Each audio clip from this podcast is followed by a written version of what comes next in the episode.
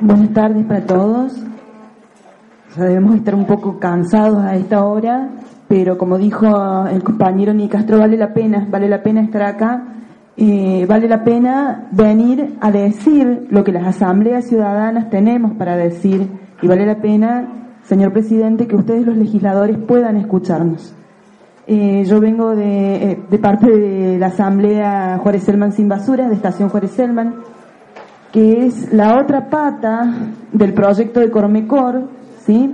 es la zona donde se quiere instalar la planta de transferencia, la supuesta planta de transferencia, y digo esto porque Cormecor ha pedido 39 hectáreas, entonces los vecinos que ya no confiamos en nada, porque no confiamos para nada en el Estado y menos en una empresa privada, creemos que ahí va a ser el segundo lugar de enterramiento, que no solamente Bower va a ser una zona de sacrificio, sino que también lo va a ser Estación Juárez Selman.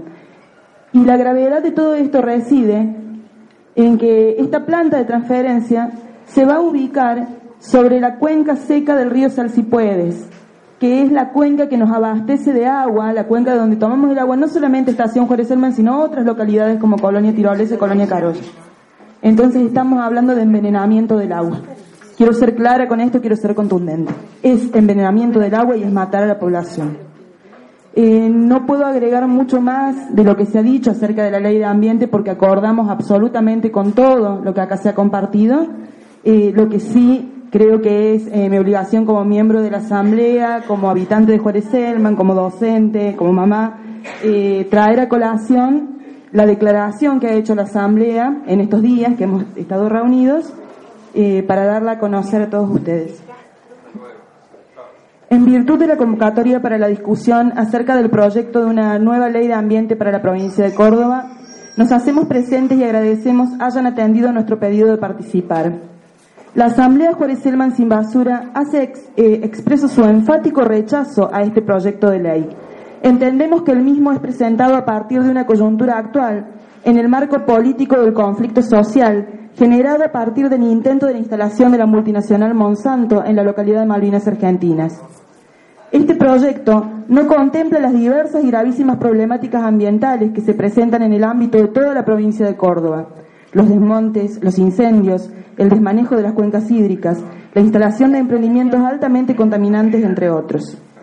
Tal como lo plantea el documento elaborado por la Coordinadora Provincial para la Soberanía Popular de la Tierra y el Agua, las asambleas populares y grupos de vecinos autoconvocados exigimos que se declare la emergencia ambiental, que se respeten los derechos de las poblaciones y que se legisle en favor de la salud. Sabemos que hay fundamentos técnicos suficientes como para rechazar esta ley, pero nosotros como vecinos, integrantes de una comunidad, queremos hacer eje en la discusión política, hacer, eh, acerca de estos procesos que lejos de propiciar la participación, clausuran la voz del ciudadano y coartan derechos garantizados tanto en la Constitución Nacional como en la provincial. Hablar ahora de consulta popular y hacer bandera de la misma para impulsar una ley que a todas vistas es una maniobra, maniobra política para favorecer a Monsanto, a los emprendimientos desarrollistas y a empresas como Cormecor es una falacia discursiva. Este gobierno ha sido incapaz de apelar al diálogo, tanto que violando la legislación vigente autorizó la construcción de la planta donde se instalaría Monsanto, sin atender jamás a los reclamos de los ciudadanos. Del mismo modo, impulsó la declaración de utilidad de interés público para su expropiación de los predios de Bower y Estación Juárez Selman, sin convocar a un espacio de debate en el que pudieran participar los vecinos. Estas medidas son arbitrarias, impositivas y autoritarias. La nueva ley no prioriza la participación ciudadana, como a toda voz se proclama. Muy por el contrario, esconde un manejo burocrático y discrecional, cuyo único depositario sería el Ministerio de Agua y Ambiente y Energía en su caso, quien tendrá la facultad de decidir qué proyectos serán sometidos a audiencia pública y consulta popular.